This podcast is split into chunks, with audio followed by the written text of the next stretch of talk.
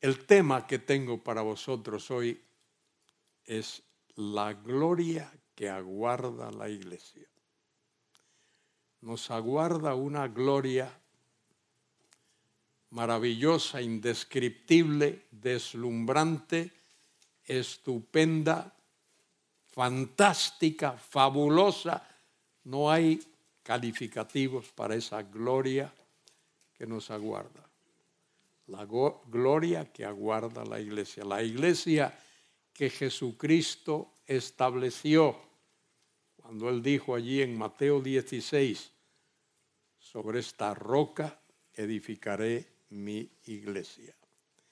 Quiero leeros un pasaje de la Biblia y os invito a abrirla en primera los tesalonicenses capítulo 4, versículos del 13 al 18. Este es un tremendo pasaje de la Biblia. Tremendo pasaje de la Biblia. De verdad, a mí me conmueve cada vez que lo leo. Primera los tesalonicenses 4, leo del 13 al 18, y eso es un párrafo. Si quieres estudiar la Biblia, hazla en la forma de párrafos, cada párrafo.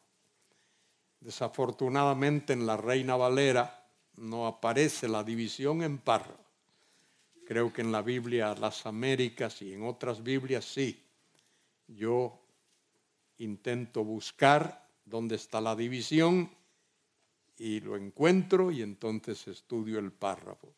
El último párrafo de este capítulo, versículos 13 al 18. Tampoco queremos, hermanos, que ignoréis acerca de los que duermen, para que no os entristezcáis como los otros que no tienen esperanza. Porque si creemos que Jesús murió y resucitó, así también traerá Dios con Jesús a los que durmieron en él. Por lo cual os decimos esto en palabra del Señor, que nosotros que vivimos, que habremos quedado hasta la venida del Señor, no precederemos a los que durmieron, porque el Señor mismo, con voz de mando, con voz de arcángel y con trompeta de Dios, descenderá del cielo y los muertos en Cristo resucitarán primero. Luego nosotros los que vivimos, los que hayamos quedado, seremos arrebatados juntamente con ellos en las nubes para recibir al Señor en el aire. Y así estaremos siempre con el Señor. Por tanto, alentaos los unos a los otros con estas palabras. Que Dios bendiga esta palabra en el corazón de cada uno de nosotros. Esto tiene un trasfondo. Esto tiene un trasfondo. El apóstol Pablo, si os recordáis, fue milagrosamente salvado por el Señor cuando iba rumbo a Damasco a perseguir la iglesia. Eso es lo que él iba a hacer, dice el texto allí, que respirando amenazas, resollando, como un animal, él iba a perseguir a los creyentes. Y el Señor lo salvó sobrenaturalmente. Saulo, Saulo, ¿por qué me persigues? ¿Quién eres? Soy Jesús a quien tú persigues. Dura cosa te es dar coces contra el aguijón. Y allí el Señor lo salvó. Y no solo lo salvó, sino que lo comisionó. Capítulo 9 de Hechos, versículo 16. Y no solo lo comisionó, sino que le dijo que iba a padecer iba a sufrir mucho por causa de su nombre. Y después de algunos años, cuando Saulo estaba allí en su ciudad natal, en Tarso, hacia allá fue Bernabé hijo de consolación, y le siguió la pista, dice el texto griego. Lo fue a buscar, le siguió la pista y lo encontró y lo llevó a Antioquía y allí ministraron en Antioquía. Saulo era uno de los ancianos, de los hombres de Dios, de los maestros de la palabra allí en Antioquía. Recordemos que los apóstoles fundamentalmente tenían dos responsabilidades. Una era establecer iglesias, sembrar iglesias, plantar iglesias. Donde no había iglesia, plantar la iglesia del Señor por medio de la evangelización y de la enseñanza. Y luego la segunda función, no de todos, pero de varios de los apóstoles, fue escribir las escrituras del Nuevo Testamento, así como los profetas escribieron las escrituras del Antiguo Testamento. Bien, y de allí de Antioquía, Saulo y Bernabé, o Bernabé y Saulo, fueron comisionados. Primero, un primer viaje misionero que los llevó al Asia Menor, donde establecieron varias congregaciones. Hoy el Asia Menor es Turquía y muchos de esos pueblos donde Pablo estuvo están llenos de fanáticos musulmanes. He estado en algunos de esos pueblos y me han advertido mis amigos que no sea muy agresivo a la hora de presentar el Evangelio allí porque puedo terminar en la cárcel. Luego el apóstol realiza un segundo viaje. En ese segundo viaje misionero, acompañado por Silas, y va a parar a Filipos. Allí en Filipos fue maltratado, fue puesto en la cárcel, fue golpeado, él y su compañero Silas con los pies en el cepo y como he dicho ya, golpeado. Pero allí se estableció la iglesia por medio de las personas que conocieron el Evangelio. Lidia de Tiatira, aquella mujer comerciante, y luego el carcelero de Filipos y algunas otras personas que conocieron el Evangelio. Y de allí Pablo salió y se fue para Tesalónica.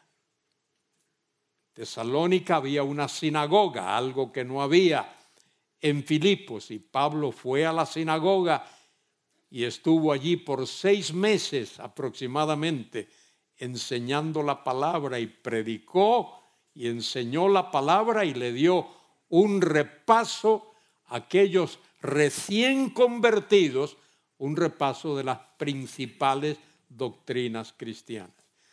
A la mayoría de los creyentes hoy les cuesta muchísimo estudiar, por ejemplo, teología propia, que es el estudio de Dios aparte de sus obras. ¿Cómo es Dios?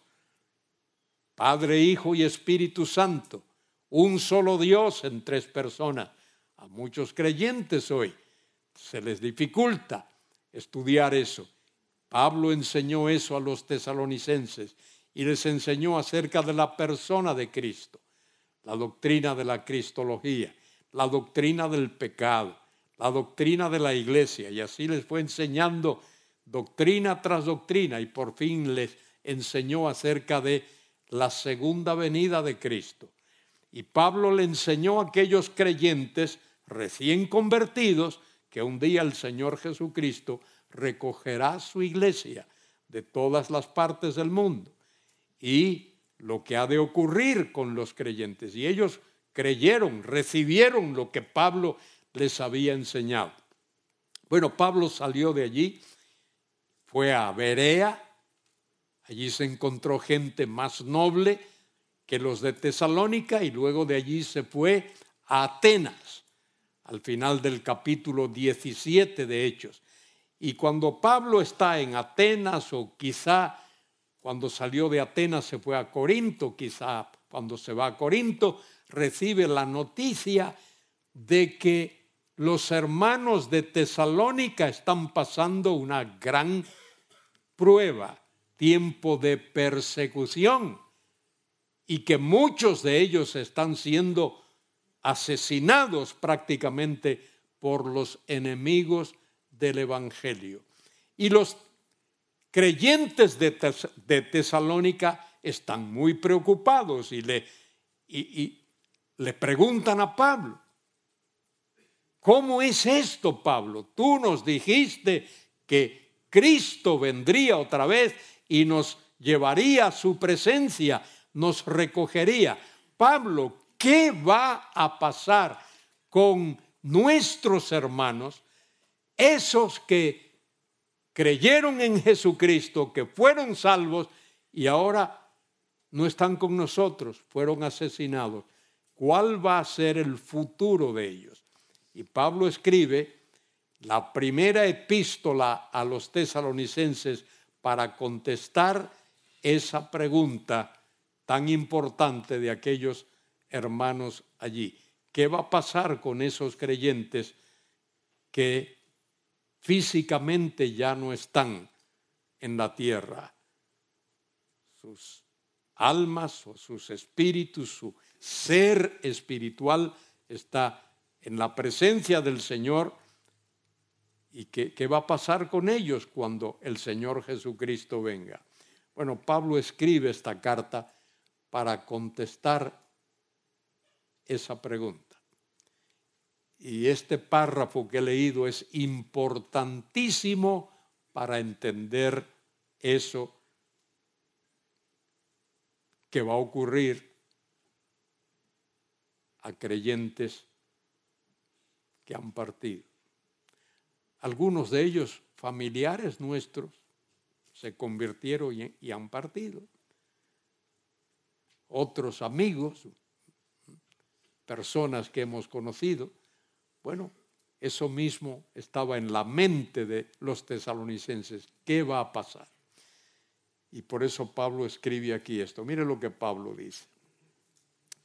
Tampoco queremos, hermanos, que ignoréis. La gente cree que los creyentes somos un grupo de ignorantes, que no sabemos nada. El verbo ese saber, conocer, Pablo lo usa muchas veces. Sabemos, sabemos.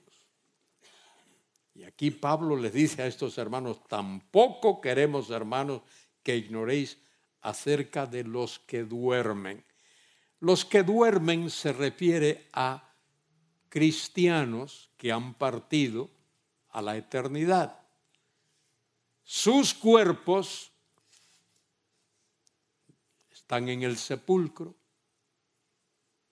Su ser espiritual, su persona espiritual está en la presencia del Señor su alma, su espíritu, su ser espiritual está en la presencia del Señor, su cuerpo está en la tumba.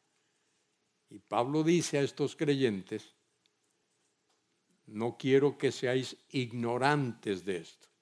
Tampoco queremos, hermanos, que ignoréis acerca de esos que físicamente ya no están aquí.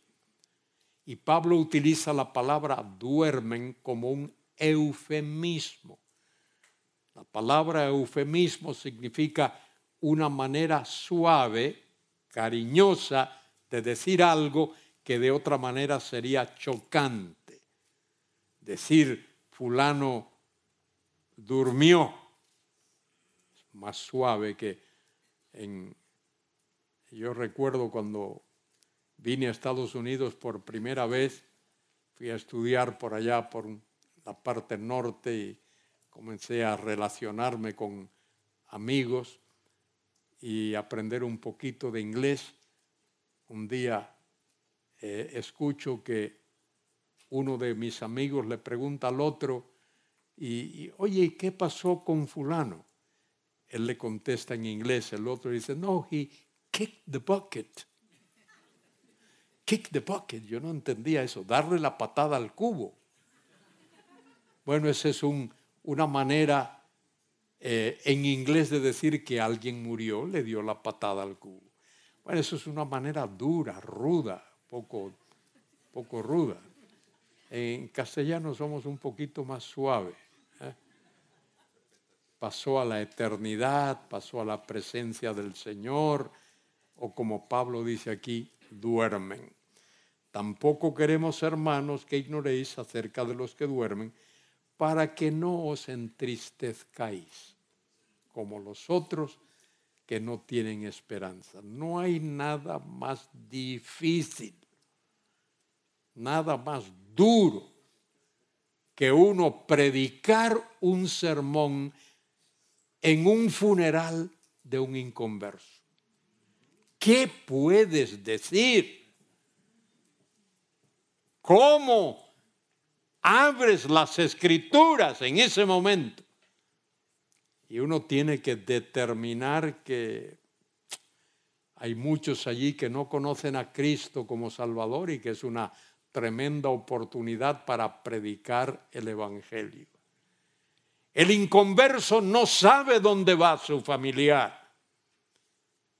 Cuando parte de este mundo no sabe. Algunos tienen ideas rarísimas. He escuchado sacerdotes dar sermones en un funeral y decir terribles cosas, barbaridades sacadas no de la Biblia, sino quizá de el segundo libro de los macabeos o, o algo raro así. Bueno, Pablo dice aquí, no quiero que ignoréis de esos, acerca de esos que han partido de este mundo a la eternidad. Hermanos nuestros, no quiero que estéis tristes como esos que no tienen esperanza, porque nosotros tenemos una esperanza gloriosa. La esperanza gloriosa nos la dio nuestro Señor cuando dijo a sus discípulos allí en el aposento alto, no se turbe vuestro corazón. ¿Creéis en Dios? Creed también en mí. En la casa de mi padre muchas moradas hay, si así no fuera os lo habría dicho. Voy pues a preparar lugar para vosotros, para que donde yo estoy vosotros también estéis. Y el cristiano va a estar donde Cristo está en la casa del Padre, disfrutando gloriosamente de esa presencia santa de nuestro Señor. No nos entristecemos, por lo tanto, como aquellos que no tienen esperanza. De paso, la palabra esperanza, eh, al parecer, es algo incierto, pero para el cristiano no es incierto. Solo que yace en el futuro, pero es una realidad. Nuestra esperanza es una realidad. No es algo incierto, no es algo teórico, no es algo imaginario. Tenemos una esperanza real y verdadera en su presencia. Y ahora viene aquí algo sumamente importante. Mire ese texto ahí, ese versículo 14. Comienza con un porque. Pablo habla ahí porque. Es una palabrita en el texto de tres letras, gar. Es una conjunción explicativa. Se usa para dar la razón, una explicación de algo. Y Pablo dice, no quiero que estéis tristes, no quiero que os entristezcáis como los otros que no tienen esperanza. Y ahora les da la razón. ¿Cuál es la razón de por qué un cristiano no debe de estar triste ni apesadumbrado cuando el familiar o el amigo creyente parte a la eternidad. No debo dar una mala impresión de esto, no quiero hacerlo. Uno se entristece cuando alguien parte a la eternidad. Pero es una diferente clase de tristeza. Uno se entristece porque le echa de menos a esa persona. Echa de menos verla físicamente. Pero por otro lado uno está gozoso porque sabe que ese familiar, ese hermano, ese amigo que puso su fe en Cristo, ahora está muchísimo mejor que nosotros. Muchísimo mejor. Pablo lo dice en una de sus epístolas, estar con Cristo es muchísimo mejor. No importa que también tú estés aquí en este mundo. hay personas, hay cristianos que están tan bien en este mundo que no quisieran otro cambio, no quisieran otra cosa. Una vez estuve en Panamá y un exalumno mío, una tremenda persona, Víctor Moreno, me invitó a salir con él por los campos allí a, a visitar y fuimos a la casa de unos creyentes. Una casa humilde, una choza. Y el hermano que nos recibió allí tan amable, tan feliz. No había muebles así que uno, como aquí, que tú te sientas en un sillón, un cojín y estás cómodo. No, no, allí era todo rústico. Y, aquel hermano había preparado una comida y nos invita a comer. ¿Sabes lo que era la comida?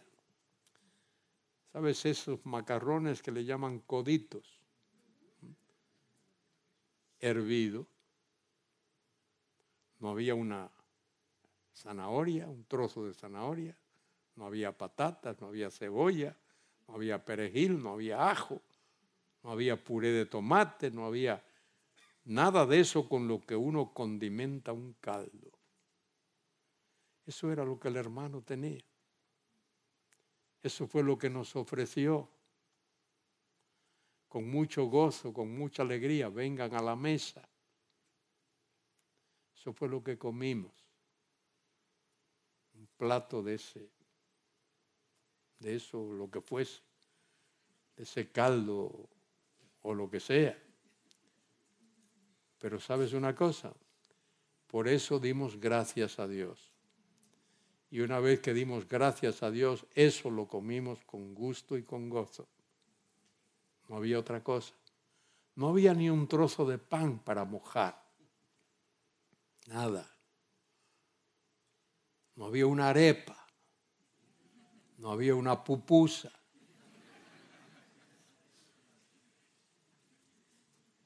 Nada de eso. Solo aquellos coditos de macarrones nadando en aquella agua.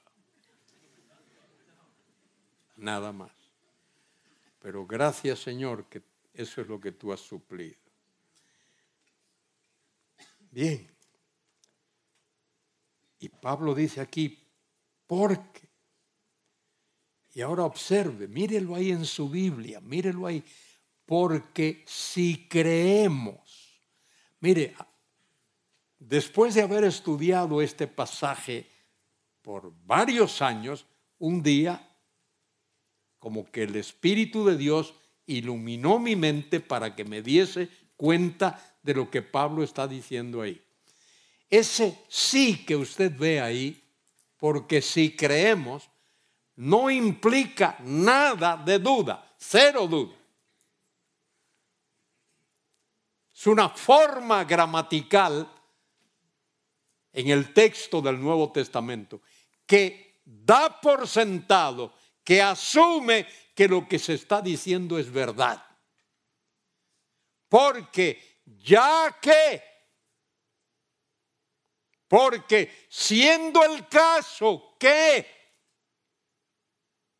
mire lo que añade Pablo ahora, porque si creemos, ya que creemos, eso lo creemos. ¿Qué cosa creemos?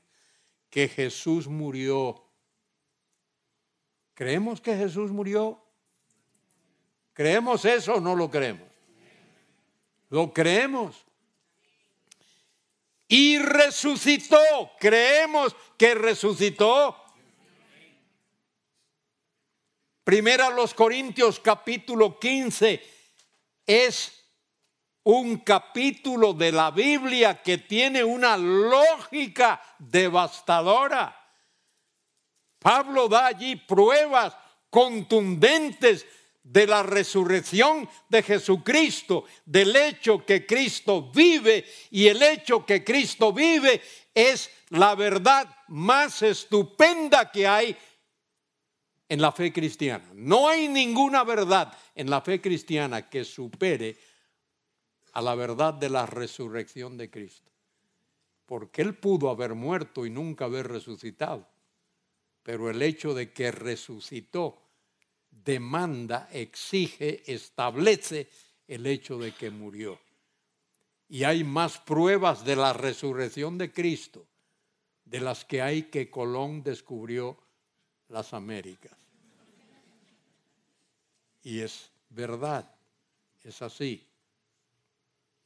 Todavía los historiadores están, hace poco me leí un artículo acerca de esto, del origen de Colón, de dónde es, de, dónde nació, si era, si era italiano o si era catalán o si era gallego o si era portugués. Todavía hay esas dudas. Y hay más pruebas del hecho de que Cristo resucitó de los muertos. De que Colón descubrió la América. Yo no sé de nadie que haya cambiado su vida, haya nacido de nuevo cuando aprendió que Colón descubrió la América. Pero me gustaría poder afirmar que todos los que estamos aquí, estamos aquí por el hecho de la verdad histórica de que Cristo resucitó de los muertos, de que Él vive. Él es el Cristo. Si alguien me dijera en cualquier sitio del mundo, Carballosa, resúmeme la fe cristiana. Ponlo en la forma más resumida, un telegrama. Esto es lo que diría. Dos palabras. Cristo vive. Cristo vive. Ahí no hay que, no hay que ir más allá. Cristo vive, eso resume lo que es el cristianismo. Como Pedro dijo allí en Jerusalén, en ningún otro hay salvación. Porque no hay otro nombre bajo el cielo dado a los hombres en que podamos ser salvos. Y ahí hay como cuatro o cinco negativas en ningún otro. No hay nadie, en ningún otro hay salvación, porque no hay otro nombre debajo del cielo ni en ningún otro sitio dado a los hombres por medio del cual podamos ser salvos. Solo Cristo salva y Él puede hacerlo porque Él venció la muerte con poder venció la muerte con poder. La muerte no pudo enseñorearse de él. Dios no puede permanecer muerto en un sepulcro. No dejarás mi alma, mi ser, mi persona en el Hades, ni permitirás que tu santo vea corrupción. Hechos 2.27. Cristo vive. Y ese es es lo que Pablo les está diciendo aquí a, estos hermanos. Porque si creemos que Jesús murió y si creemos que Jesús resucitó, eso es el Evangelio. En el capítulo 15 de Primera los Corintios, hemos hablado de eso esta semana aquí, Pablo lo dice claramente. Esto es el Evangelio. El Evangelio que os he predicado, por el cual sois salvos si no creísteis en vano. ¿Qué es el Evangelio? Primero, Cristo murió por nuestros pecados, en lugar de nuestros pecados, bajo el peso de nuestros pecados, bajo la condenación de nuestros pecados, bajo la furia de nuestros pecados. Él murió por nuestros pecados y fue sepultado. Y al tercer día resucitó conforme a las escrituras. Y Él es el Cristo vivo. Es lo que Pablo está diciendo aquí. Y fíjese, esto es importante porque lo que Él va a decir ahora, lo que Pablo va a decir ahora es que es una verdad que está basada en ese hecho histórico. Cristo murió y resucitó. Mírenlo, aquí está. No es invento mío. Estoy sacándolo de la Biblia. Es lo que dice. Mírenlo ahí. Porque ya que creemos que Jesús murió y resucitó, mire lo que sigue. Así también, de la misma manera, del mismo modo, con la misma fuerza histórica, con la misma veracidad objetiva, del mismo modo que Él murió y resucitó. De ese modo traerá también Jesús a los que durmieron en Él. No puedo decir otra cosa que lo que la escritura dice. No puedo cambiar lo que el texto dice. Mi responsabilidad como predicador, como maestro de la palabra, como un comunicador del Evangelio, es decir lo que dice la escritura. Lo mismo que dijeron los profetas del Antiguo Testamento.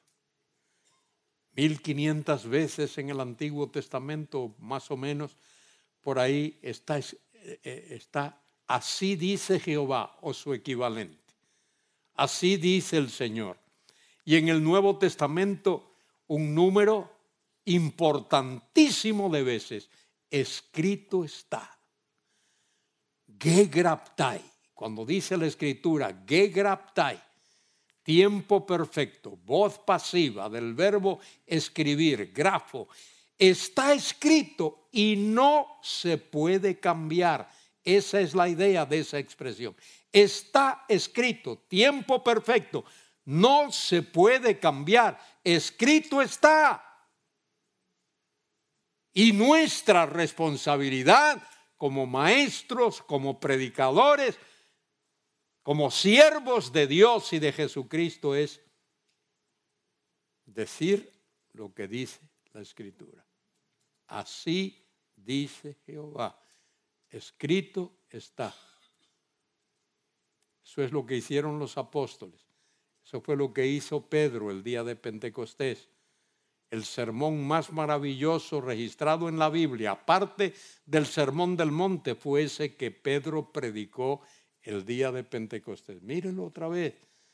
Porque ya que creemos que Jesús murió y resucitó, muerte y resurrección, así mismo, así también, con esa misma veracidad histórica, objetiva, la misma que tiene la muerte y la resurrección de Cristo, así también traerá Dios con Jesús a los que durmieron en él. Qué esperanza la nuestra. Esa es la esperanza de la gloria que nos aguarda. La gloria que nos espera, la que Cristo prometió. Voy pues a preparar lugar para vosotros y si me fuere yo preparar el lugar, vengo otra vez.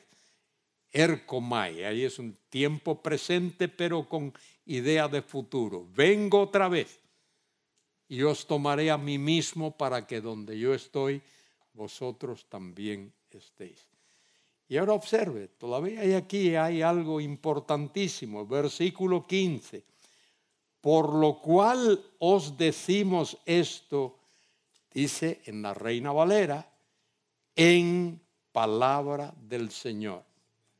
El en ese, mejor traducido sería por la conjunción o la preposición en, en, significa en el texto a veces con, a veces en y muchas veces por. Yo creo que aquí significa por.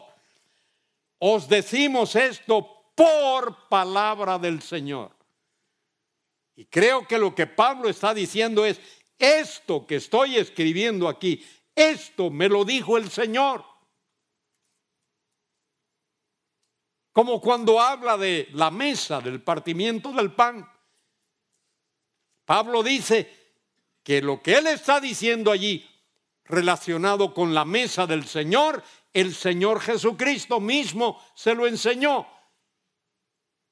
Y en el capítulo 15, cuando habla de la resurrección, ese tema, esa verdad teológica, bíblica de la resurrección, eso le fue enseñado a Pablo por el Señor.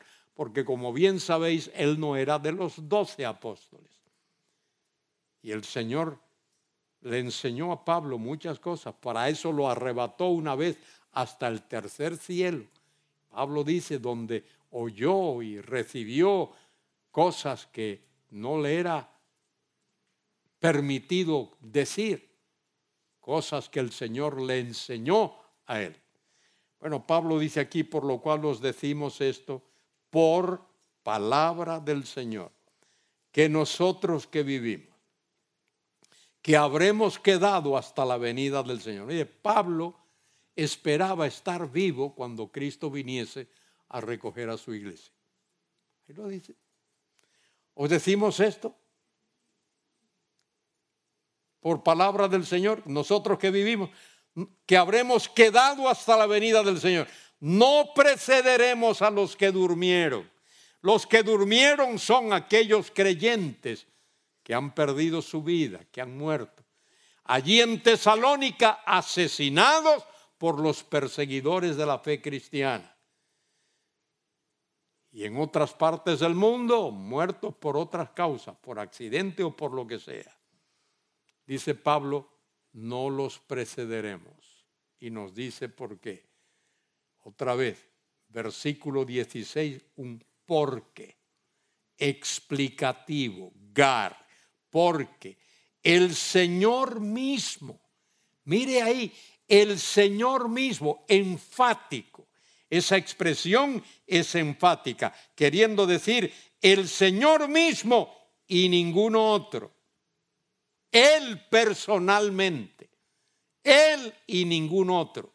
No será el ángel Gabriel, ni el arcángel Miguel, ni ningún profeta, ni Elías, ni Moisés, ni ningún otro. Es el Señor mismo, el Señor personalmente él y no otro. Ese es el énfasis ahí. Porque el Señor mismo, con voz de mando, con voz de arcángel y con trompeta de Dios, descenderá del cielo. Y los muertos en Cristo resucitarán primero.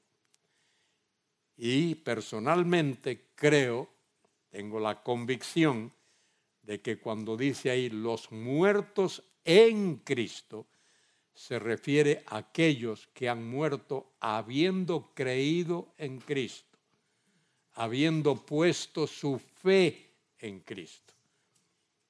Y creo que tiene que ver con la iglesia, esa que el Señor, según Mateo 16, 16 al 18, él dijo sobre esta roca, edificaré tiempo futuro por eso, mire, la hermenéutica, que es la interpretación de la Biblia, la hermenéutica tiene que ser gramatical, tiene que ser histórica, tiene que ser contextual y tiene que estar basada también en la función que las palabras realizan en el sitio donde se usan. Cuando interpretamos un pasaje tenemos que verlo desde su punto de vista histórico. ¿Dónde, cómo, cuándo y quién dijo esto?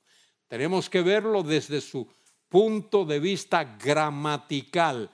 ¿Cómo se explica esto gramaticalmente? Y tiene que verse en el sitio, en el lugar concreto donde se usa porque las palabras adquieren su significado óptimo en el sitio, en el lugar donde se usa. Y también qué función realiza la palabra esa ahí. Ahí eh, las palabras cambian de significado dependiendo del sitio donde, donde se use, el lugar donde se use la palabra salvar. Mire, la palabra salvar, el verbo souso, que es salvar. Nosotros lo entendemos salvar para la gloria, para el cielo, salvar.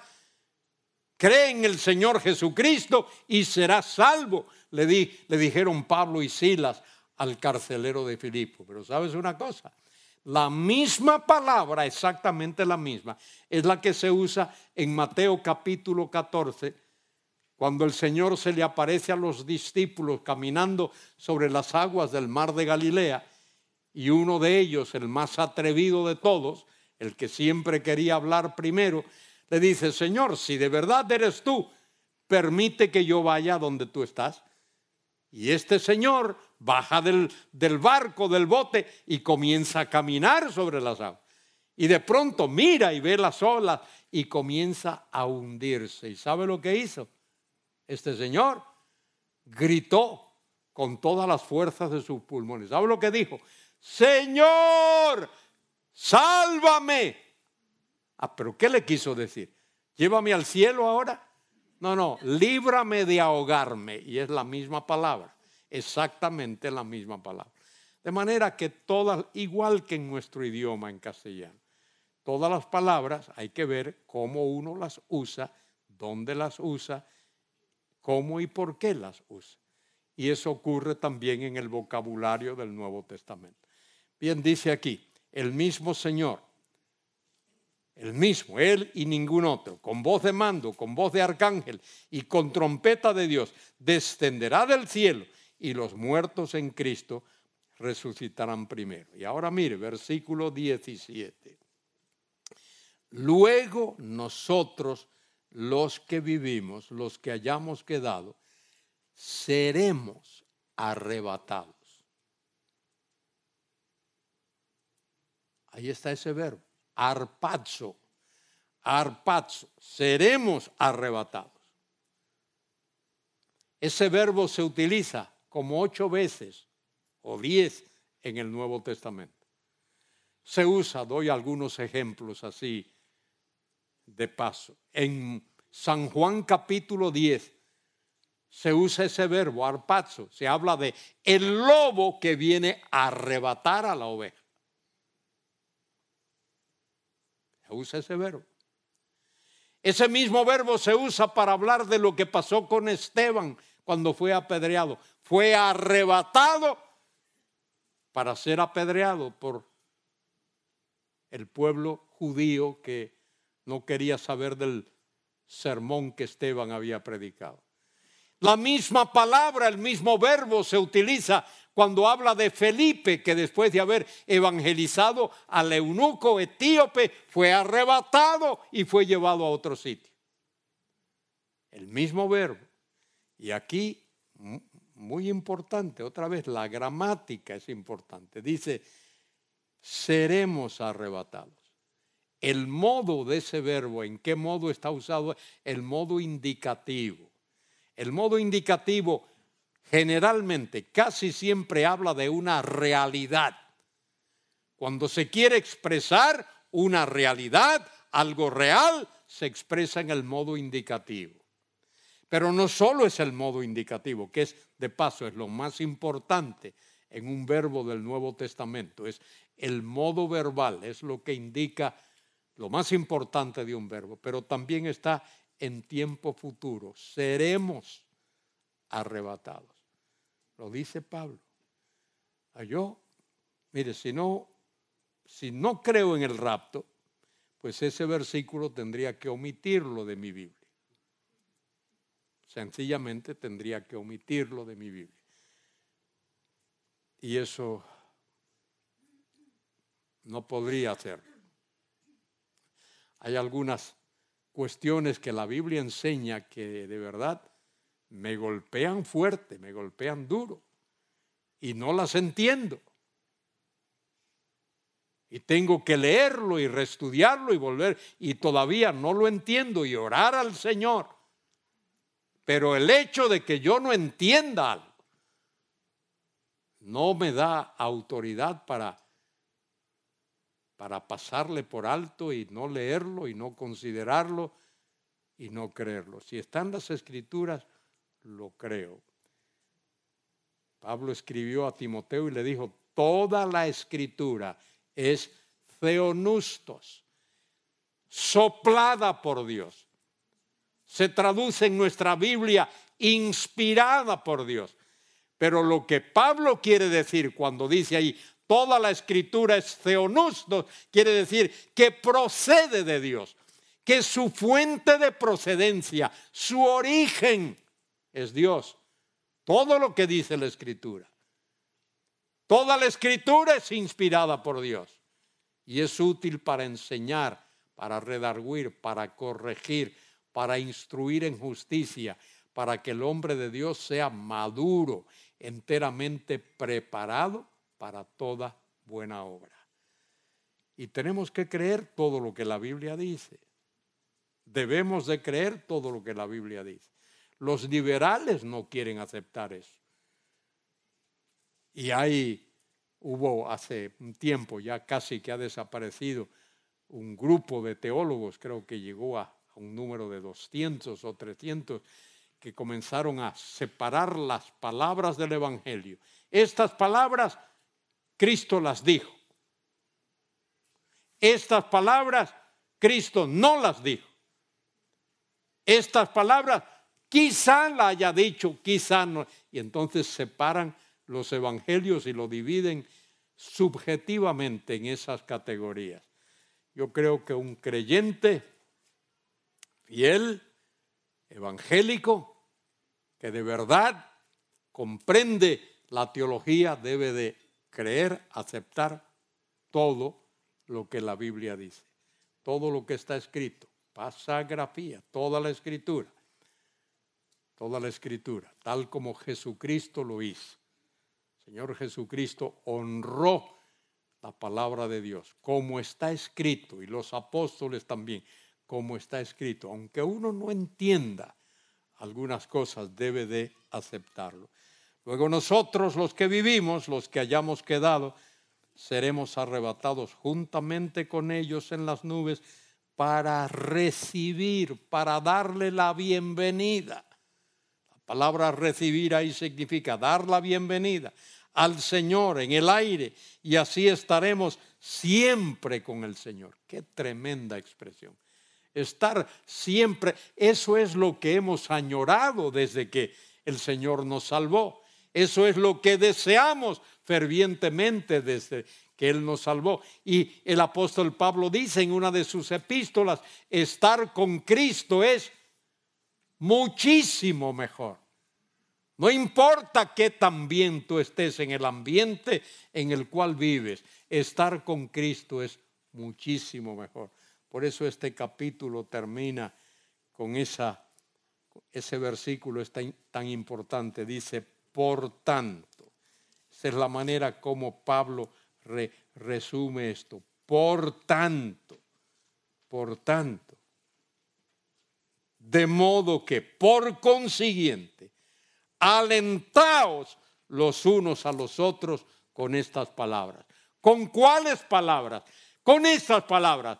Estaremos siempre con el Señor. Y no hay nada mejor que estar con el Señor. Estar con Cristo es mucho mejor. Cuán glorioso será cuando estemos con Él. a una de las iglesias que se mencionan allí en el Apocalipsis,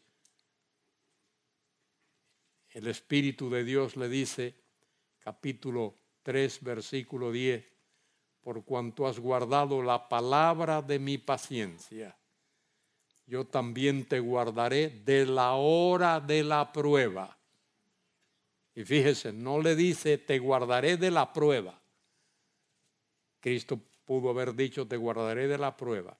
Pero él dice, te guardaré de la hora misma de la prueba, que ha de venir sobre el mundo entero para probar, para examinar. Y dice allí en la Reina Valera a los moradores de la tierra. Esa palabrita, moradores de la tierra, aparece como ocho o diez veces en el Apocalipsis. Es la palabrita catoicuntes. Es una palabra compuesta. Hay tres palabras ahí. Cata, oikos y la terminación cuntes. Cata es ir hacia abajo, como un árbol cuyas raíces van hacia abajo. Oikos es la palabra casa, el lugar donde uno vive. Y la terminación untes indica eh, la forma adjetival de, de esa palabrita. ¿Sabe lo que eso significa? Hay personas en este mundo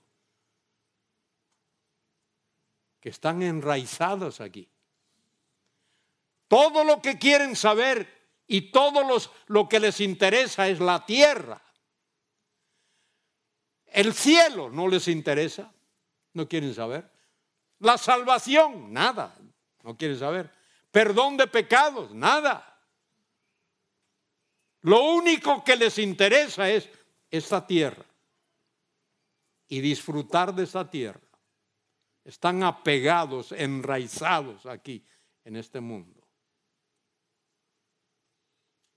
Este mundo que como dijo Jesucristo, Mateo 24, 35, el cielo y la tierra pasarán,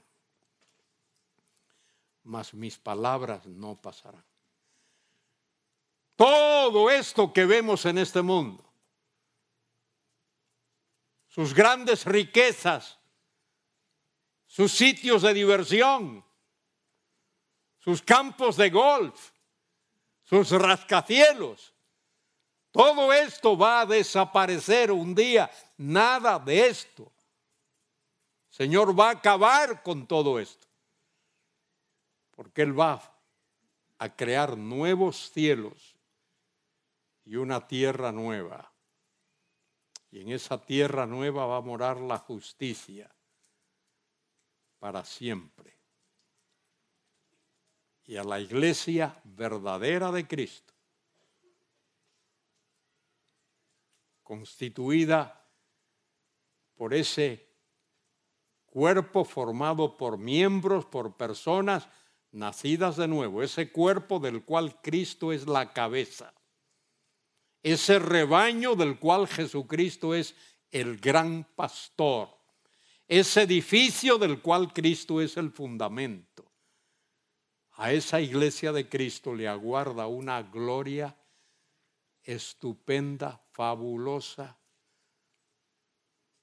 casi inimaginada por nosotros, solo lo que la palabra de Dios nos permite entender y leer. Hermanos, hermanas, amigos que estáis aquí, la gloria que aguarda la iglesia es estupenda. Si tú no conoces a Cristo como tu Salvador, Dios te ha traído aquí, no estás aquí por casualidad, no es obra del azar que estás aquí, no estás aquí por accidente. Dios te trajo aquí en esta mañana para que escuches que ese Dios, creador del universo, es un Dios santo. Y ese Dios santo en su misericordia, en su compasión, en su piedad. Envió a su Hijo único Dios Hijo, Dios Hijo, para que se encarnase, se hiciese semejante a nosotros y fuese clavado en una cruz, muriese en una cruz. Cristo murió por nuestros pecados. Pero Dios no puede permanecer muerto en un sepulcro. Al tercer día resucitó de los muertos y vive. Y ese Cristo vivo te ofrece perdón de todos tus pecados, pasados, presentes y futuros, y te ofrece el regalo de la vida eterna. El que cree en mí tiene vida eterna. De cierto, de cierto os digo que el que oye mi palabra y crea al que me envió, tiene vida eterna y no vendrá condenación, mas ha pasado de muerte a vida. Y si tú pones tu fe en Cristo, ahí mismo, tú vienes a formar parte de ese cuerpo de Cristo que es su iglesia. Y si lo haces, tú has de disfrutar también, participar, gozarte de esa gloria que aguarda a la iglesia que el Señor Jesucristo redimió con su sangre. Quiera Dios que lo hagas. Y para mí otra vez es un honor haber compartido con vosotros. Henry, gracias querido hermano. Te amo entrañablemente.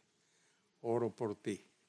Pido a Dios por tu vida, por tu ministerio, por tu familia. Que Dios te use aquí